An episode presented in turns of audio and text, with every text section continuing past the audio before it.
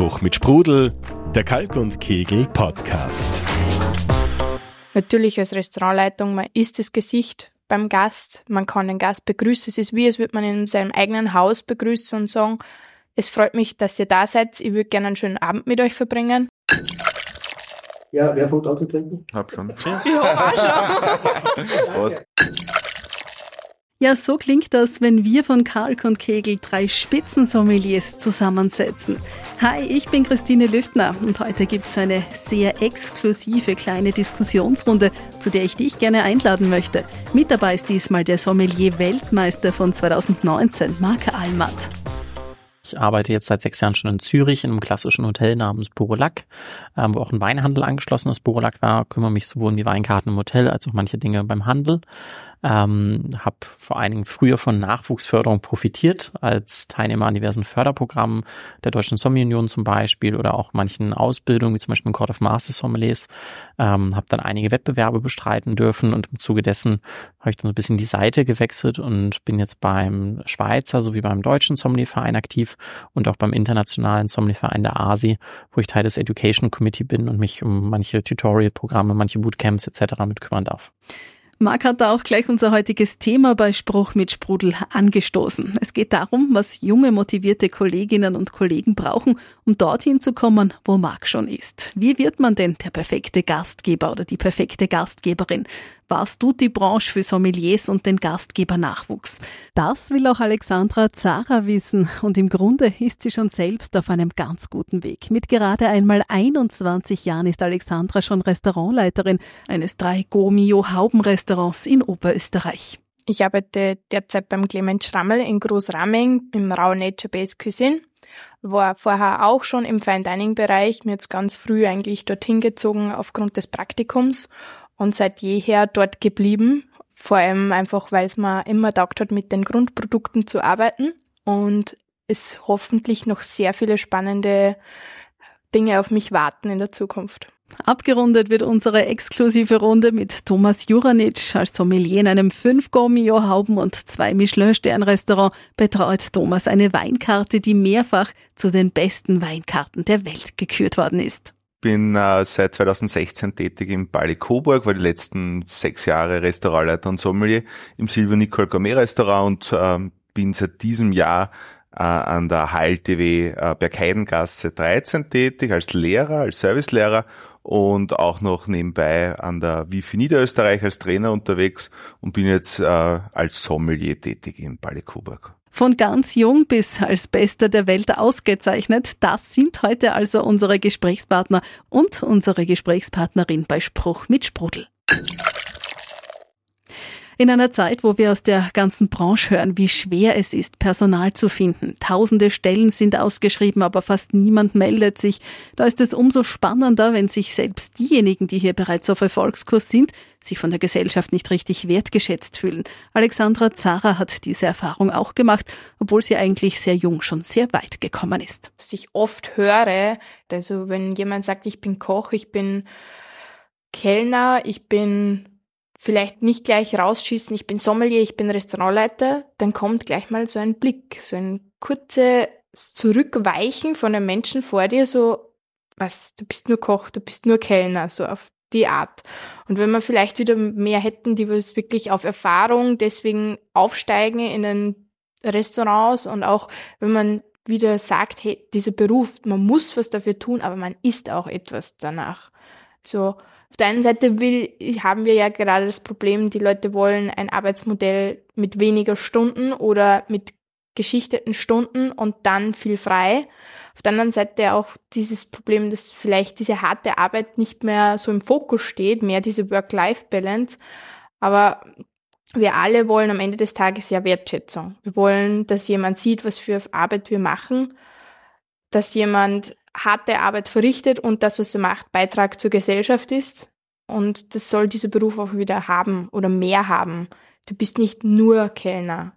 Du bist Chef de Rang, du bist Maitre, du bist Sommelier und du machst das und das kann nicht jeder. Wenn ich dich da jetzt reinstelle, dann kannst du diesen Beruf nicht so ausführen wie ich. Und dieses Denken sollte mehr gefördert werden. Genauso sieht es auch Spitzensommelier Marc Almert. Er glaubt, dass es dafür aber nicht nur ein Umdenken in der Gesellschaft, sondern vor allem in der Branche selbst braucht. Jeder kennt die Kochsendung, aber selbst in der Küche gibt es nicht genug Bewerbung.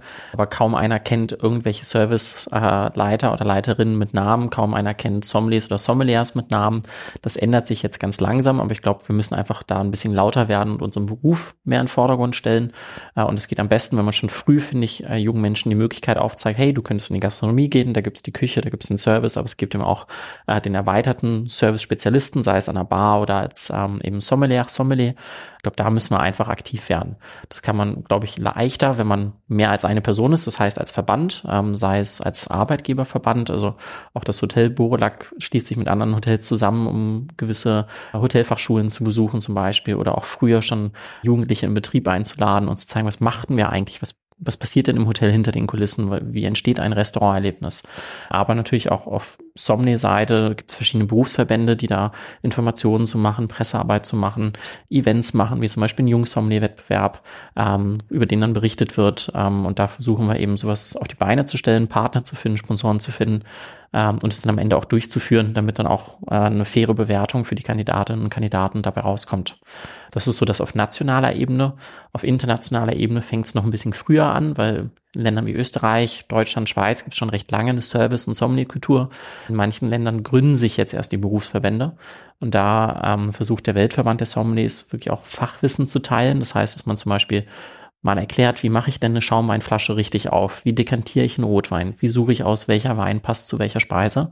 Damit auch in einem Land, wo es vielleicht noch nicht so viele Vorbilder gibt, jeder die Möglichkeit hat, über das Internet an diese Art technischen Informationen zu kommen äh, und in seinem täglichen Beruf besser zu werden. Und ich glaube, dieses tägliche Anlernen, Weitergeben, ähm, Wissen vermitteln ist was, was in jedem Betrieb hoffentlich stattfinden sollte, dass man eben Auszubildende mitführt, wenn man kann, dass man Interesse herauskitzelt bei Menschen und sagt, Mensch, du hast dich für interessiert, was wir nach dem Service noch für einen Wein probiert haben.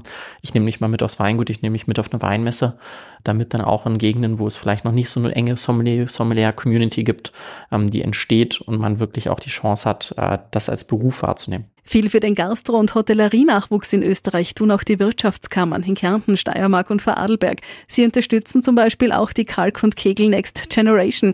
Junge Talente der Branche, vor allem aus dem Service, bekommen da eine Bühne. Sie werden also nach vorne ins Rampenlicht geholt. Wenn du mehr dazu wissen willst, alle Infos gibt's auf unserer Website auf kalkundkegel.com. Eine andere Möglichkeit, den Sommelierberuf bekannter zu machen, ist mehr darüber zu reden.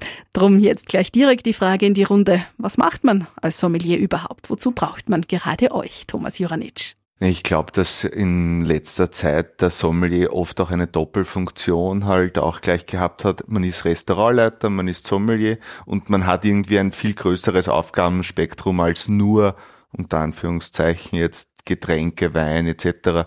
Äh, zu verkaufen, den Keller ähm, zu machen, die Weinkarte zu gestalten, sondern man muss Reservierungen machen, man muss sich ums Platzieren kümmern. Ich glaube, dass es wichtig wäre, wieder rein so Sommelierstellen ein bisschen zu erschaffen, weil ich glaube, wenn man einen guten Sommelier hat, der gut verkaufen kann, äh, der ist Chef der Raus Sommelier Kommi in einem. Also der der kann die Weinbegleitung, der macht die Weinkarte, der fängt beim Aperitif an und begleitet die Gäste äh, kulinarisch gleich einmal zu Beginn. Oft ist ja eher so, der Sommelier, er macht nur die Weinkarte und äh, wenn nicht so eine gute Flasche oder so eine außergewöhnliche Flasche kommt, dann schickt er den Chef der Rau hin. Also es sollte eher wieder so sein, dass der Sommelier dafür steht, dass er ab Punkt eins da ist und, und halt gleich agiert.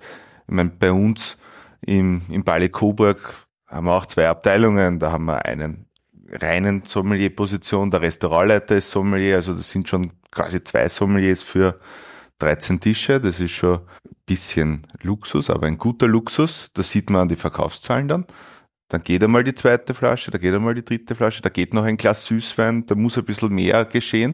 Ich würde gerne auf das zurückgreifen, wenn man mal beide Positionen besitzt. Ich sehe zum Beispiel an Clemens, also mein Chefkoch und Betriebsleiter, auch immer vorbereiten am Vormittag. Das heißt, ich weiß genau, was kommt am Teller, wie schaut das aus, wie wird das zubereitet. Der Gast hat auch immer mehr Fragen, nicht nur bezüglich Wein, auch wie konnte man das machen, die dann daheim gern ausprobieren. Es wird, wie gesagt, der Gast immer mündiger.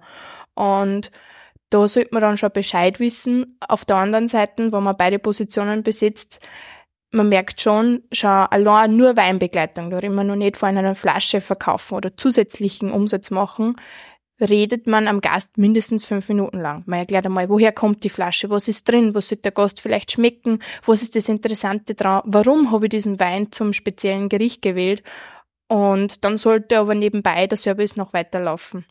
Und da wird's dann ein bisschen schwierig, dass man das, sie dann nicht verhaspelt, beziehungsweise dann nicht zum Hudeln anfängt. Da ist dann schön, wenn es einen eigenen Sommelier gibt und einen eigenen Restaurant. Und ich glaube, es ist auch wichtig zu verstehen, du hast das Thema Verkaufen angesprochen, weil wir werden immer als Experten für Food and Wine Pairing gesehen und das ist schön und nett, das ja. ist so die Kür, da hat der Arbeitgeber am Ende nichts von, ähm, sondern wir sind dafür da, ordentlich einzukaufen, Inventuren zu pflegen und eine attraktive Preisgestaltung zu machen, damit dann auch am Ende für den Betrieb was hängen bleibt. Und ich glaube, das ist das, wo wir auch mehr drüber sprechen müssen, ähm, wie wichtig Sommeliers sind, um zum betriebswirtschaftlichen Erfolg des Restaurants ähm, beizutragen und nicht nur um irgendwelche Preise für die Weinkarte zu gewinnen. Klingt ganz nach einem Beruf, auf den man doch stolz sein kann. Es steckt also schon deutlich mehr dahinter, als ein Glas mit Wein zu füllen und es dem Gast zu bringen. Wo aber lernt man das nun? Und wie komme ich an all die Informationen, die ich dafür brauche? Einige Tipps haben wir dazu schon in unserer ersten Podcast-Folge von Spruch mit Sprudel gehört, etwa von Gerhard Retter. Da also gern mal reinhören, wenn du Lust hast. Für Thomas Juranitsch war die Ausbildung zum Diplom-Sommelier eine gute Basis. Ich habe ein Diplom-Sommelier gemacht, ich habe super Kontakte danach gehabt. Ich war mit Top-Sommeliers in, in, in der Gruppe und jetzt verstehen wir sich noch immer alle. Ich meine, das ist ja fürs Leben dann wieder. Oder Certified Sommeliers, da waren, keine Ahnung, 40 Kandidaten und von denen hast halt auch wieder vier, fünf, mit denen man sich gut versteht, wird bei dir, glaube ich, mhm. auch so gewesen sein, nehme ich mal an. Aber dieser Austausch dann wieder untereinander. Also ich glaube, es ist sehr unterschiedlich, je nachdem, wo man arbeiten will. Zum Beispiel in London wird es sehr schwierig, eine Sommelier-Stelle zu kriegen, wenn man nicht gewisse Zertifikate hat, sei es von WSET oder vom Court of Master Sommeliers. Ähm, in anderen Ländern, wo allgemein der Sommelier-Beruf noch nicht so bekannt ist, ist es vielleicht auch leichter, mit Berufserfahrung in diese Sommelier-Positionen reinzukommen. Ähm, ich glaube, wichtig ist aber, dass man eben, wie du sagst, diese Grundbildung irgendwann sich mal angeeignet hat. Und ich vergleiche es auch immer gern mit dem Führerschein. Wenn du einen Führerschein hast, du kannst ein Auto fahren oder du bist kein guter Fahrer. Ähnlich sehe ich es mit dem Diplom-Sommelier. Du kennst die Basics, aber du musst dich immer weiterentwickeln, weil halt die Weinwelt sich auch immer weiterentwickelt und auch sonst die Gastronomie. Ähm, und ich glaube, das ist eigentlich wichtig, dass egal für welches Zertifikat man sich entscheidet, man versteht nicht nur, was man da lernt, sondern wie man es lernt, damit man das dann eben die nächsten Jahrzehnte weitermachen kann. Weiter kommt danach wie so oft im Leben, wer motiviert, fleißig und engagiert ist. Mark Almert hat da seine eigene Strategie gefunden. Der beste Tipp, den ich eigentlich so als Jungsommelier bekommen habe, war, nach dem Service oder am nächsten Morgen die Flaschen recherchieren, die ich an der Hand hatte. Also gerade wenn ich mit so einer tollen Karte ja. wie im Coburg, ähm, wenn ich mit so einer Karte arbeite und dann als Jungsommelier sehe, okay, die Kollegen haben das, das, das verkauft, ich habe das mit dekantiert, das mit im Leergut verräumt, ähm, sich das kurz aufzuschreiben und am nächsten Tag zu recherchieren, ah, das war jetzt von Knoll, wo ist das genau, was heißt das Marakt auf der Flasche, was ist am Schütt anders als an manchen anderen äh, Lagen und dann fallen einem vielleicht auch konkrete Fragen ein, äh, die man dann seinen Kollegen und Vorgesetzten stellen kann. Und ich glaube, das ist ganz wichtig, dass man da auch diese Eigeninitiative immer wieder zeigt, weil dann wird einem auch gerne was gezeigt. Wenn man so ein bisschen ähm, erwartet, dass einem alles vorgekaut wird und vorgegeben, dann haben wahrscheinlich die Ausbilder und Ausbilderinnen auch nicht so viel Lust, einem das zu zeigen. Aber wenn man eben mit Feuer und Flamme dafür brennt, dann sind die ja auch froh, wenn sie jemanden im Team haben, dem sie vielleicht was abgeben können. Ich glaube, dieses Gegenseitige ist da ganz, ganz wichtig. Dieses Geben und Nehmen. Ja. Wenn ich, wie, bevor ich angefangen habe in Bali Coburg, habe ich mir die Weinkarte ausdruckt, das waren 126 Seiten. Dann habe ich mir mal alles markiert, was ich nicht gewusst habe oder Weine, die ich nicht gewusst habe. Naja, bei 5800 Positionen waren es halt dann auch ein paar. Und dann habe ich die mal recherchiert und dann, wie du richtig sagst, du fahrst dann heim oder am nächsten Tag und du googelst mal, was hast du da eigentlich heute verkauft ist ja nicht immer so, dass du jeden Wein kennst. Das ist, und das geht ja gar nicht. Oder ein Geschmacksprofil von einem 1899 Obrion. Wie, wie soll ich das wissen, wenn ich es davor nie gehabt habe? Also es sind solche Sachen, die man, das ist Learning by Doing, aber ich glaube, das Wichtige ist einfach dieses Bequatschen danach und Recherchieren danach. Alles kann man aber auch nicht alleine lernen. Auch Marc hat manches mit Hilfe anderer gelernt und ausprobieren dürfen. Ich habe äh, lange in Hamburg gelebt, wo es eine sehr aktive Gastro- und Sommelier-Community gab. Und da gab es verschiedene Modelle. Es gab einmal einen klassischen Sommelier-Stammtisch, wo wir gesagt haben, ähm, wir machen ein Thema und es war immer sonntags oder montags, so dass halt Gastronomen können. ähm, und dann haben wir zum Beispiel gesagt, okay, wir wollen gereiften Spätburgunder aus Deutschland probieren. Schauen, taugt das überhaupt was? Ähm, und dann hat jeder was mitgebracht, eine ordentliche Flasche. Ähm, und dann haben wir zusammen das probiert, blind und äh, besprochen, verkostet. Und ich glaube, das war wichtig zum einen, um den Austausch aus den verschiedenen Betrieben zu fördern, aber auch, dass man durch die Reaktion der anderen auf die Weine selber vorankommt. Ähm, das zweite Modell, was es da gab, es war ein Verein namens du Rotisseur, der in manchen Städten sehr, ich sag mal, ein gehobenes Publikum hat vom Alter her. In Hamburg war es sehr durchmischt und dann haben die Abende organisiert, ähm, wo die Gastronomen ihre Jungsommeliers hinschicken konnten und die privaten Mitglieder haben dann aus ihren gut bestückten Kellern irgendwelche gereiften Super Tuscans und gereiften Bordeaux geholt. Ähm, weil ja auch die Gäste sich freuen, wenn es Sommeliers gibt, die diese Weine kennen. Weil das wird ja ein echtes Problem. Die Gäste kommen in Coburg, wollen sich mit dir über Aubryon unterhalten. Die Generation vor uns konnte sich das noch selber vom Trinker zusammensparen. Ich kann mir keine Flasche Aubryon leisten. heißt, wir müssen ja irgendwie mit unserem Gast noch auf Augenhöhe reden. Und da hilft sicherlich, wenn man Momente schafft oder Modelle schafft, wo auch durch gewisse Weinkeller, sei es von Händlern, sei es von Gastronomen, sei es von privaten Sammlern, äh, die jungen Sommeliers und Sommeliers die Chance haben, sowas überhaupt mal zu probieren und zu diskutieren. Ähm, aber da muss man eben aufeinander zugehen und sich ein Stück weit auch immer organisieren. Bei uns im, im Betrieb, wir sind sechs Sommeliers. Wenn wir eine große Verkostung haben, na, dann darf jeder kosten. Aber da muss er halt früher kommen. Da muss er sich halt hinsetzen, in Ruhe Zeit nehmen, weil wenn wir eine Probe haben mit, keine Ahnung, 15 Mutter Rothschilds, dann ist jeder sowas von heiß drauf und ist schon mal zwei Stunden früher da, dass er die Weine probieren kann.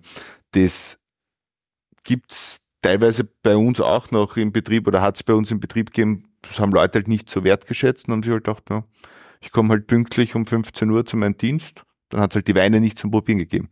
Aber im Nachhinein haben sie sich dann richtig in den Arsch bissen, dass sie es nicht probiert haben.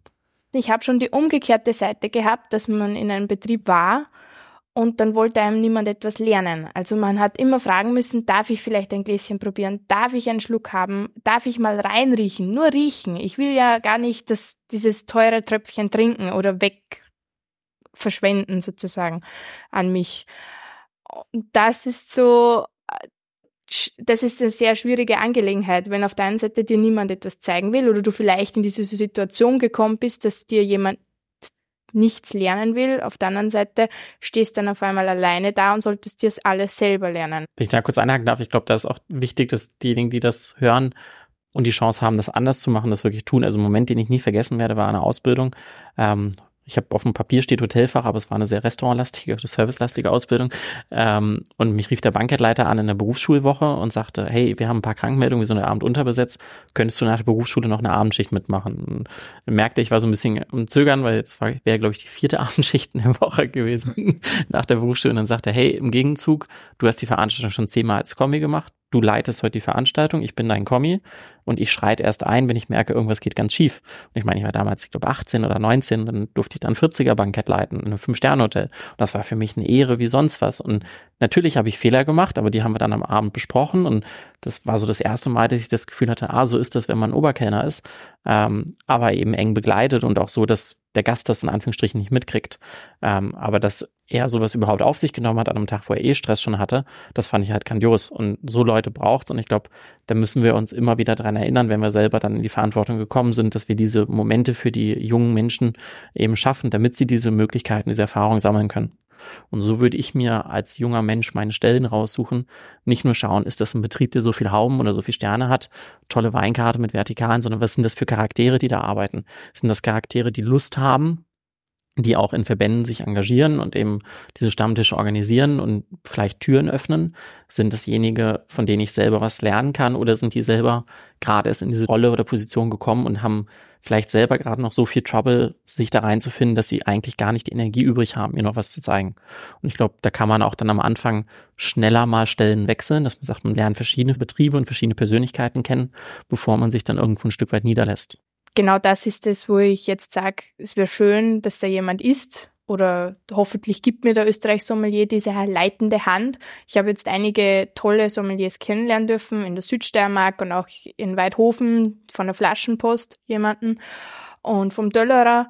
Aber am liebsten würde ich ja 24-7 eigentlich immer den Löcher in den Bauch fragen. Oder teilweise weiß man ja gar nicht, wo soll ich anfangen und ich habe doch schon einiges verkosten dürfen, das vielleicht schon zu hoch für meinen Ausbildungsgrad war.